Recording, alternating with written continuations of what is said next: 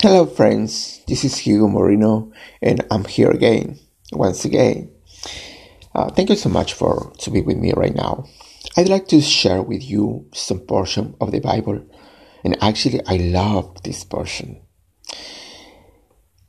It is in 2 Kings chapter 19 and verse 34. 2 Kings chapter 19 and verse 34 it says, For my own honor and for the sake of my servant David, I will defeat this city and protect it. You know, in second uh, Second Kings chapter 19, the Bible talks about King Hezekiah.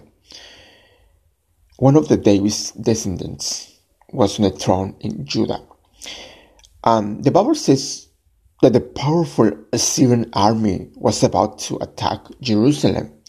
And Hezekiah didn't stand a chance, but when he prayed and asked God to help them, that very night an angel destroyed 185,000 in the Assyrian camp.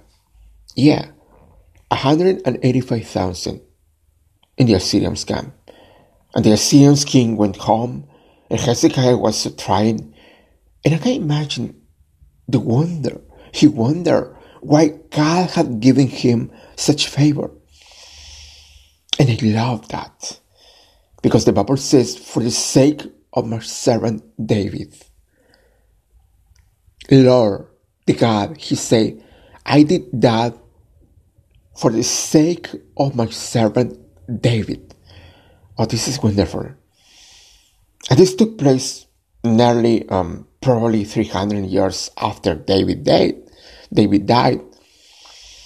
And yet David's legacy of seeds of obedience, his seeds of helping others, his seeds of honoring God were still producing fruit in his family life.